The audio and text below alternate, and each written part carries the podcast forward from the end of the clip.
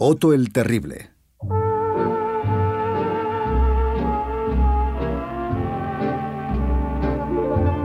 Contra todo pronóstico, Vera no nació muerta. Eso habría roto el compromiso que parecía tener con ella misma de ser siempre sutil en su manera de llamar la atención. La muerte habría sido una salida de tono demasiado drástica y Vera, el relato, sobre todo el propio, lo dominaba a la perfección. Su entrada en Chicago, un frío 13 de noviembre de 1899, provocó un corrillo de pasmo e incredulidad alrededor de la habitación principal. La madre había escondido el embarazo hasta entonces, Avergonzada ante tal descuido, pasaba ya los 40 y tras la negativa de su médico a practicarle un aborto, siguió con su rutina con la irracional esperanza de que si se olvidaba del asunto, dejaría de existir. La nieve de las calles impidió llevar a Vera a un hospital. Vecinas, cuñadas y hermanas, todavía en shock, improvisaron una incubadora llenando una palangana con botellas de agua caliente. No llegará el nuevo siglo, susurraban todos, pero la actitud contumaz de Vera la llevó no solo a sobrevivir, sino a utilizar todo aquello, años más tarde, para pasar a la historia. Tras la vergüenza llegó el reclamo del milagro. Cuando se constató que aquel diminuto ser había llegado para quedarse, su familia decidió que había que tratarla como el prodigio que era. Vera creció entre mimos y regalos y con seis años era ya una niña insoportable. A la mentira que había absorbido en el vientre de su madre se unió la insistencia de su padre en recordarle que alguien que se llama Vera nunca puede engañar. Como consecuencia, la pequeña creció fascinada por el embuste. Nada le divertía más que las trampas y sus tardes de juego siempre acababan en enredos. Luego, de noche, la culpa la consumía y hasta bien entrada en la edad adulta, soñaba que el vendedor ambulante del barrio venía a su cama y la amenazaba con un cuchillo. El hombre era negro y a pesar de que el racismo estaba terminantemente prohibido en su casa, a Vera le ponía la carne de gallina. Los mimos y privilegios no bastaron para esconder algo obvio. El destino de Vera no sería como el de sus guapas hermanas. Era patosa y poco agraciada, y aunque se esforzaba en mejorar, sus engaños incluían esconder pintalabios y colorete en los tacones de los zapatos para maquillarse cuando todavía no tenía permiso, sabía que lo de casarse bien no iría con ella. Tuvo suerte. Con diez años una amiga de su hermana le regaló un libro, El perro Spark.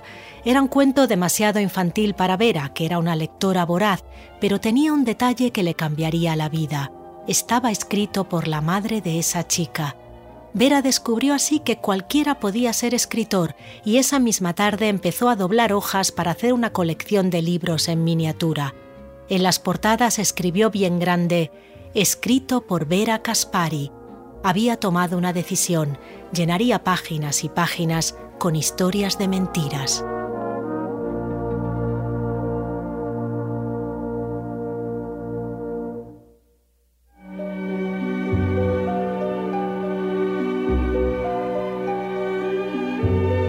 Los engaños también salpicaban los nacimientos del otro lado del océano y alcanzaron un pueblo de lo que hoy llamamos Ucrania.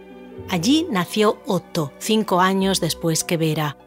Era un lugar intrascendente, así que decidió cambiarlo y a lo largo de su vida mentiría y diría que había nacido en otro mucho mejor, Viena, la ciudad donde se había mudado su familia cuando Otto tenía diez años. Su padre, Marcus Preminger, un abogado de prestigio, se definía más o menos judío en función del cargo que quería adoptar. No llegó a oficializar el engaño, pero cuando le pidieron convertirse al catolicismo para ser fiscal general del Estado, se negó.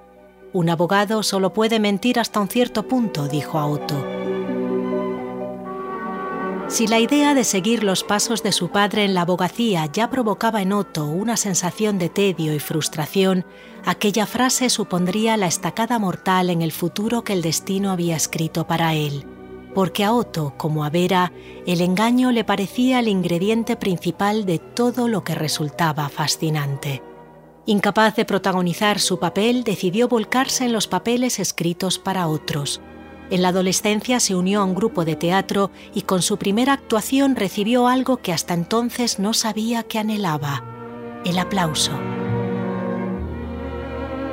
Otto se enganchó al escenario y a sus ovaciones.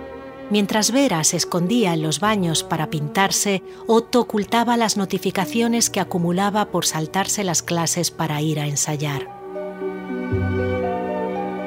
Cuando cumplió 17 años, descubrió que su ídolo, el director Max Reinhardt, se había mudado a Viena desde Berlín para montar una compañía de teatro en la ciudad.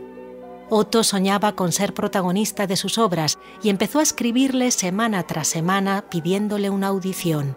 Cada tarde caminaba hasta la oficina de correos con la esperanza de una respuesta que nunca llegaba. Tras meses intentándolo, Otto se rindió.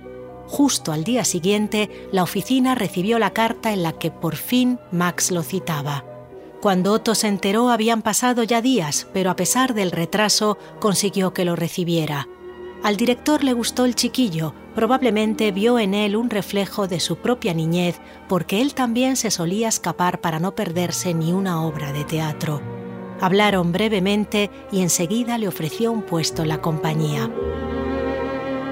Su padre aceptó a cambio de que compaginara el teatro con la carrera de derecho, y los siguientes años Otto los pasaría entre libros y escenarios se convirtió oficialmente en el protegido de Max y entre ambos estableció una relación especial. Pero dos años más tarde, el impaciente joven decidió que el papel de pupilo ya se le quedaba corto y aprovechando su fama como preferido de Max, consiguió un trabajo como director en un pequeño teatro de la actual República Checa. Seguía soñando con ser actor, pero había surgido un problema que sabía le impediría esa carrera algo que ni el dinero ni el mayor de los talentos iban a poder solucionar, la calvicie.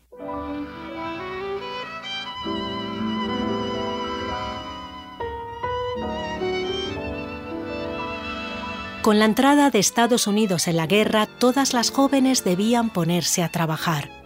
Malas noticias para las amigas de Vera, que soñaban con una juventud llena de fiestas y flirteos, pero buenas para Vera, que quería ser independiente y vivir de su escritura como su admirada Louise May Alcott.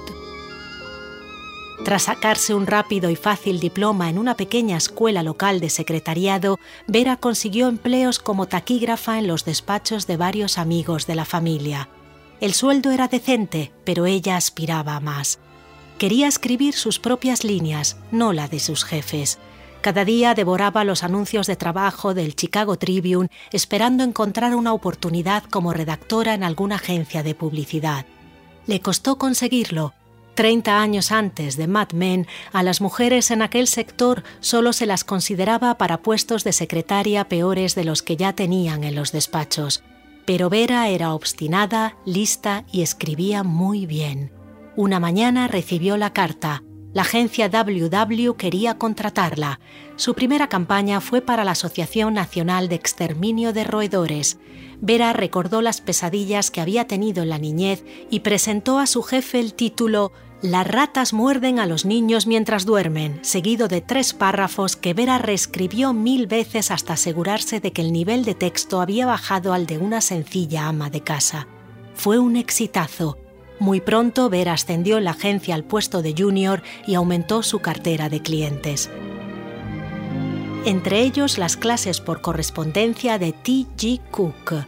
La empresa tenía dos cursos de relativo éxito, uno de canto y otro de ciencias, y un tercero que arrasaba, las lecciones de baile de Sergei Marinov. El hombre enamoraba a las alumnas con sus cuadernillos llenos de pasos sencillos y unos discos en los que las animaba con voz sensual. Mírate al espejo, estás adquiriendo el espíritu de una mariposa, estoy orgulloso de ti. Cada día llegaban a la TJ Cook decenas de cartas, flores, guantes y postres elaborados por alumnas enamoradas y deseosas de encontrar al gran maestro. Desconocían un detalle, Sergei Marinov no existía. Vera había concebido el engaño una noche bailando sola en su salón, cuando el espejo le devolvió su figura sin gracia. Propuso la idea a la empresa con tal convicción que decidieron pagarle un pequeño anuncio en la revista local para tantear el mercado. A continuación ideó todo un esquema de venta. En el anuncio prometía un bono descuento a cualquiera que escribiera con interés. Cuando llegaban las cartas, Vera, usando un elegante papel en el que había copiado el escudo de los Romanov, respondía: Lo sentimos. La demanda es tan alta que hemos terminado los bonos. Eres la número 37 en nuestra lista de espera. Quizás quieras reservar ya tu puesto en el curso para no quedarte sin él. La mentira, además de aumentar el interés, permitió a Vera ganar tiempo para escribir el curso.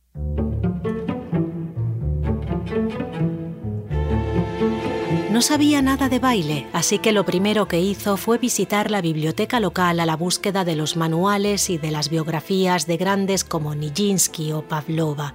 Pero eran textos complejos y demasiado avanzados y resultaron inútiles. Después tuvo una idea recordó a Elizabeth, una compañera del colegio. Había estudiado baile en el instituto y era una amiga fiel que no la delataría jamás y sencilla, había abandonado los estudios para casarse. Al principio Elizabeth no se sentía capaz, pero Vera la empujó. No te preocupes.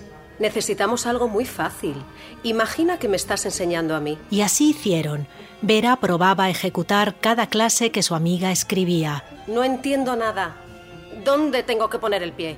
¿Aquí? Elizabeth reescribió y reescribió hasta que el curso era, en palabras de Vera, a prueba de idiotas. Grabaron los discos, la voz era de un cantante ruso, el bajo de la ópera de Chicago, y los sacaron a la venta. Las ventas superaron la más ingenua expectativa. Cuando Vera anunció en casa su ascenso y su nuevo salario, sus padres no daban crédito. Meses más tarde, la culpa, incapaz de seguir asustándola por las noches, comenzó a aparecer en los momentos más inesperados. De camino al trabajo, mientras se cepillaba el pelo antes de ir a dormir, durante las reuniones en la agencia. Tu éxito es solo el resultado de mentiras. Ella intentaba quitársela de encima diciéndose que escribía lo que las personas necesitaban, pero sus argumentos rebotaban lejos de su cabeza, dejando un vacío que la culpa enseguida volvía a ocupar. Poco después se armó de valor y anunció su dimisión. Iba a intentar escribir un libro. El padre de Vera falleció el día en el que sucedió la noticia que más conmocionó a la Chicago de entonces, el asesinato de Bobby Franks, un adolescente del barrio. Durante el refrigerio que siguió al funeral, nadie hablaba sobre el pobre hombre porque el asesinato del chico acaparó las conversaciones. Se rumoreaba que había sido alguien de ese vecindario. ¿Pero quién? Vera supo quiénes eran los culpables antes de que la noticia fuera oficial. Todo había empezado en 1924, cuando Nathan Leopold, recién graduado con honores en la Universidad de la ciudad, se encontró con un amigo de la infancia, Richard Loeb, que acababa de terminar la carrera de historia. Tenían mucho en común. Los dos habían crecido en el que entonces era el mejor barrio de Chicago, Kenwood. Allí viviría años después Barack Obama, y dentro de familias muy adineradas. El padre de Leopold había emigrado de Alemania con una gran fortuna y el de Loeb era el presidente de los grandes almacenes Sears. Además, ambos estaban considerados niños prodigio, de Leopold se decía que había empezado a hablar con solo cuatro meses y Loeb había saltado varios cursos y se había licenciado con solo 17 años. Su amistad se afianzó gracias a un interés común por el crimen. Tras leer a Nietzsche y su teoría del superhombre, los dos sostenían que, dada su extraordinaria inteligencia, debían estar por encima de cualquier ley o moral que hubiera sido creada para personas que no estaban a su nivel. Para probarlo, decidieron ejecutar el crimen perfecto. Dedicaron meses a pensar el plan y cuando creyeron tener todo bien atado, raptaron a Bobby Franks, un chico de 14 años, primo lejano de Loeb, con el que habían jugado al tenis varias veces. Con la excusa de enseñarle una nueva raqueta, lo metieron en un coche alquilado y le golpearon con un cincel hasta que murió. Después condujeron hasta Indiana donde abandonaron el cadáver la familia del niño se lanzó a una búsqueda desesperada que venía interrumpida de vez en cuando por cartas en las que se les pedía un rescate para recuperar a Bobby, parte del intrincado plan que habían diseñado. Poco después, un banal detalle los delató. Leopold había perdido sus gafas en el lugar del delito. No eran unas gafas cualquiera, eran una montura lujosa que solo vendían en una óptica de Chicago. Resultó que en aquellos meses solo se habían vendido tres, así que aquello bastó para atrapar a los chicos. Los dueños de la óptica eran viejos amigos de Vera y aunque habían prometido silencio a la policía, no pudieron evitar compartir un chisme tan jugoso durante una cena con ella. La noticia de que aquellos ricos herederos del barrio estaban detrás de algo tan horrendo conmocionó a la comunidad de Vera. El llamado Leopold Loeb, el juicio del siglo, se convirtió en un espectáculo y acaparó las noticias durante días. El 10 de septiembre de 1924 ambos fueron condenados a cadena perpetua. Tenían 19 años. A Vera todo aquello le apasionó, tanto que tomó una decisión. Llenaría sus libros de crímenes y estafas. Poco después se mudó a Nueva York con su máquina de escribir y mil ideas en la maleta.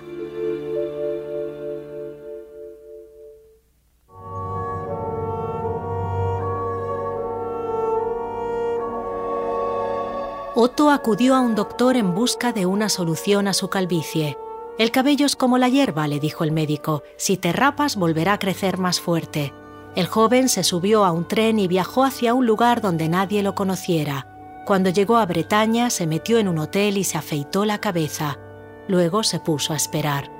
A los pocos días el pelo efectivamente volvió a crecer con más fuerza, pero solo por los lados. El centro de su cabeza permaneció liso y brillante y así quedaría para siempre. Todo apuntaba a que su carrera como actor era un sueño imposible. Necesitaba una alternativa. En 1933 su querido Max Reinhardt, ya mayor, lo escogió para sustituirlo como productor del teatro Josephstadt. Otto descubrió así que la dirección no se le daba mal y dos años más tarde emigró a Estados Unidos donde alternaba obras en Broadway con películas de serie B en Hollywood. Conforme su nombre y su fama crecían, aumentaban también los conflictos con su productor, Daryl Zanuck, y cada película se convertía en una carrera para ver quién mentía más a quién. La frustración por no poder actuar, Otto intentaba colarse en todas las películas en las que su calvicie fuera un plus, acabó haciendo el papel de nazi en varias ocasiones y no tener el control total sobre su trabajo empezaron a hacer mella en el carácter de Otto.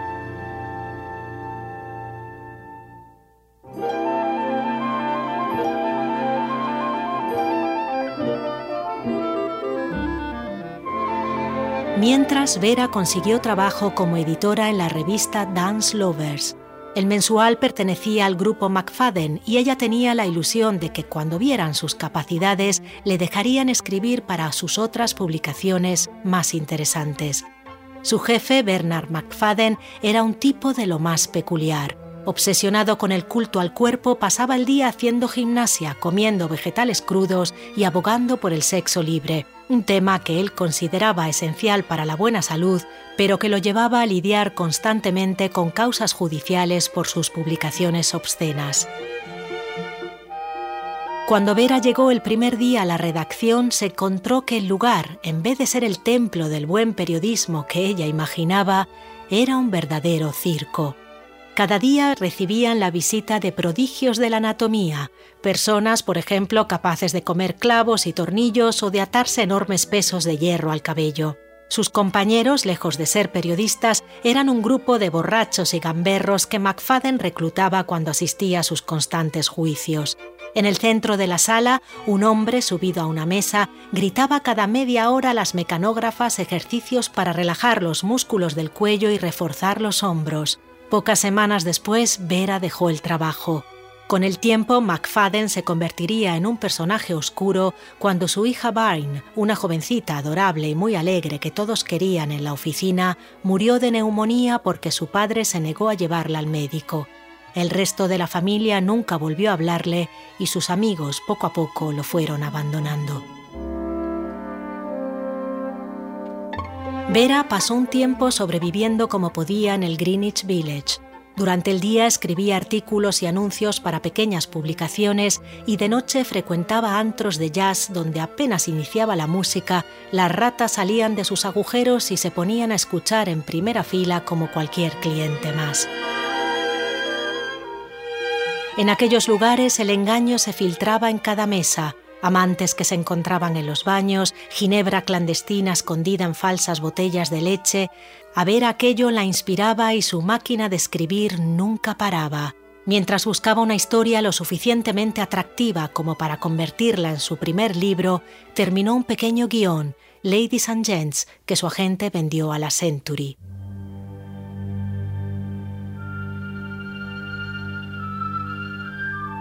Una mañana leyó en el periódico la historia de una chica negra que llevaba años haciéndose pasar por blanca. A Vera no se le ocurrió una mentira mejor. En enero de 1929, el libro The White Girl podría verse en los escaparates de toda la ciudad. Siguieron varios guiones. Vera empezó a colaborar con la directora Winifred Lenihan y su sentido de la trama mejoró aprendió a sacar ventaja de los personajes secundarios, a equilibrar las expectativas del público, a asentar bien los conflictos antes de hacerlos estallar, pero a pesar de escribir cada vez mejor, los tiempos de producción en el teatro, siempre tan largos, hacían que a Vera todavía le costara llegar a fin de mes. Una mañana, mientras compraba en un gran almacén de la calle 42, tuvo una idea se acercó a la jefa de planta y le dijo que era una gitana capaz de leer la fortuna. Créame, sus clientes querrán volver una y otra vez. La mujer, que estaba francamente anonadada, le pidió que se lo demostrara. Vera farfulló algo sobre una cita urgente y le aseguró que volvería en una hora. Cruzó la calle y entró en la biblioteca central, pero los tomos de magia y adivinación le parecieron demasiado densos. Fue a un kiosco, leyó un par de revistas de astrología y volvió a los almacenes, donde pidió una taza de té para leer los pozos y encantiló a todo el personal. Cada cliente que llegaba y extendía la palma contaba a Vera fragmentos de vida que ella iba acumulando para sus libros. Cuando su cabeza ya rebosaba de personajes, se retiró a Nueva Orleans para escribir tranquila entre cigarros y botellas de ajenjo. Al llegar allí, la temporada de las lluvias la recibió y los relámpagos nocturnos le devolvieron sus viejas pesadillas de la infancia. Sus relatos viraron a un tono más oscuro. Cuando los terminó, sonrió satisfecha. Eran realmente buenos. Enseguida consiguió venderlos a la Fox y en 1933 se mudó a Hollywood. Con la llegada de la guerra sus líneas siguieron oscureciendo. Vera mantenía la ilusión de escribir un gran libro, algo que revolucionara el mercado editorial. Un día recordó la historia de su nacimiento, aquel creía que estabas muerta pero no que tantas veces le había contado su madre. Agarró un cigarrillo y un vaso de whisky, se sentó delante de la máquina de escribir y dejó que la historia se contara sola. El día de Navidad de 1941, Vera colocó un último folio y tecleó el título, Laura.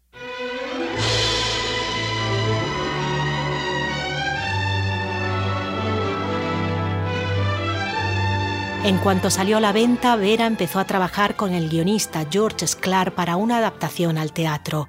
Intentaron producirla varias veces en Nueva York, pero la guerra había estallado y nadie en Broadway tenía dinero suficiente como para arriesgarlo en un guion que consideraban demasiado crudo.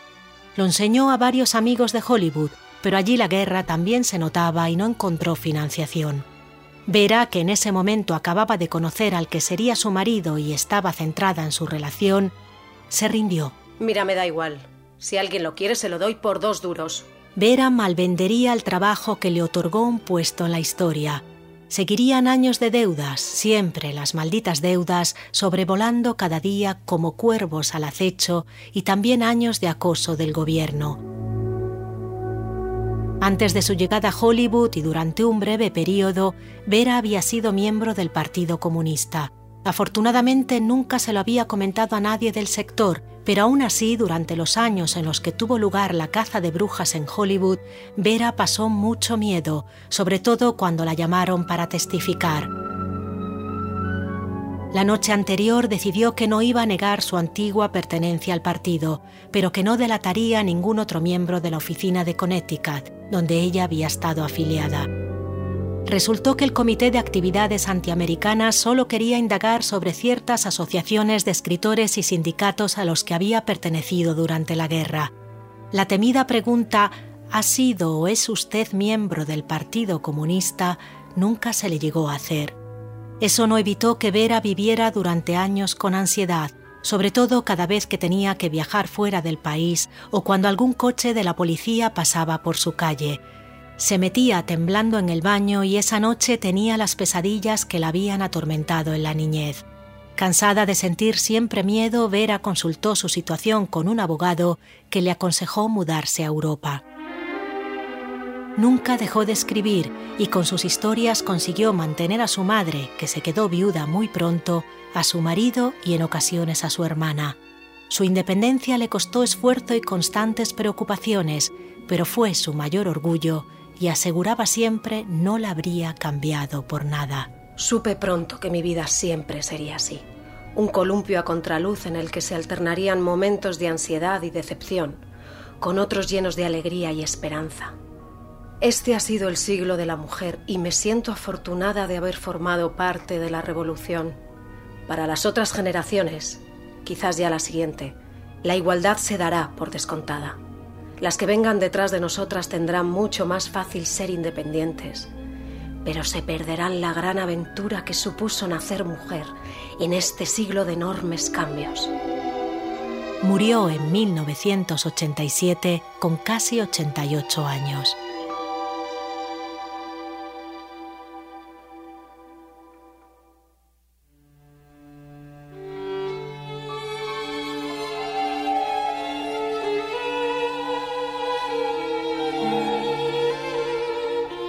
El guion de Laura llegó a manos de Otto a través de un asistente.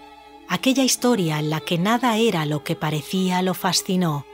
Llamó a Daryl Zanuck, que seguía siendo productor en la Century, todavía lo odiaba, y empezó a tosigarle para que comprara los derechos. Zanuck no quería darle la satisfacción de un sí fácil, pero Otto, recordando los meses que había pasado en juventud escribiendo a Reinhardt, no desistió. El productor finalmente llegó a un compromiso. Compraría el guion, pero no iba a dejar que Otto lo dirigiera.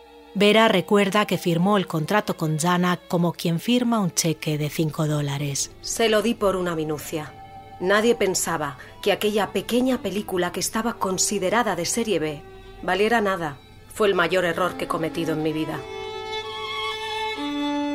Janak contrató a Rubén Mamulien, un director de teatro de Tiflis, pero Mamulien tenía un estilo amable y poético que no hacía justicia al guion. Cuando Janak leyó su tratamiento se dio cuenta del error y a regañadientes gritó a su secretaria. Está bien, está bien, llame a Otto Preminger y dígale que tiene su maldita película. Cuando Otto terminó su versión se la enseñó a Vera y ella, que había reflejado su propia vida en el personaje de Laura, se disgustó. La has convertido en una monada.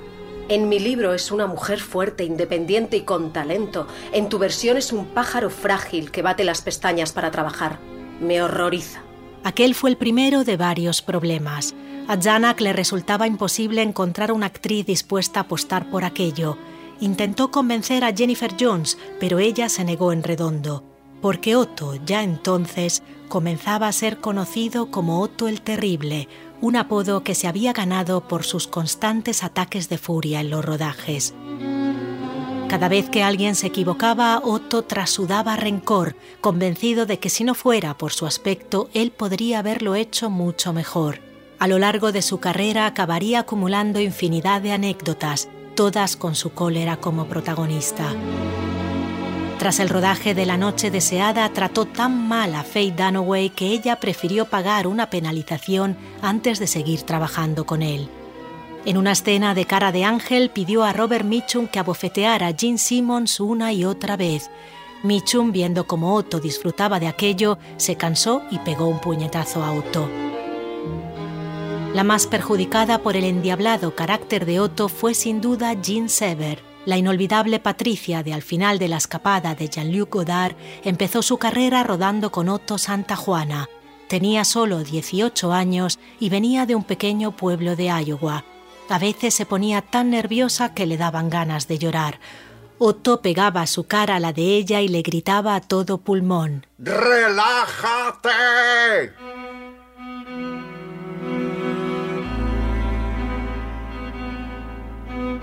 La experiencia, además de traumatizarla de por vida, le dejó el cuerpo lleno de cicatrices cuando Preminger, en la escena de la hoguera, dejó que su vientre se quemase. Durante años, Seber, que acabó recurriendo a las drogas y el alcohol para tapar las inseguridades que Preminger le había acusado, se negó a salir de casa cuando estaba en Los Ángeles por miedo a encontrárselo en la calle. El acoso, unido a la presión provocada por el FBI que quería que delatara a sus amigos, acabaría llevándola al suicidio. Otto llegó a tener problemas hasta con la policía, el comisario jefe de Chicago lo llamó para pedirle que eliminara la palabra preservativo de la película Anatomía de un asesinato. Sostenía que tenía una hija de 18 años y no quería que oyera cosas así en el cine. Si yo tuviera una hija de 18 años, respondió Otto enfurecido, no solo querría que escuchara la palabra, sino que la entendiera perfectamente. Tras probar con varias actrices, Janak recordó que Jean Tierney se entendía bastante bien con todos los directores y que llevaba ya de baja por maternidad demasiado tiempo. De nuevo gritó a su secretaria. Llame a la Tierney y dígale que ya es hora de que venga a trabajar. Jean, dedicada por completo a encontrar los mejores tratamientos para su hija Daria, intentó rechazar la propuesta, pero el estudio no le dejó. Preséntate mañana aquí para conocer al director. Al día siguiente, Otto estrechó la mano de Jean. Buenos días, señora Tierney. Soy Otto Preminger. Aquí tiene el guion. ¿Qué demonios es esa cara triste? Anímese, jovencita. Esto es Laura, la película que cambiará nuestras vidas. No hay nada ahí fuera que importe más. Vamos a vivir días maravillosos, se lo aseguro. Nunca los olvidará.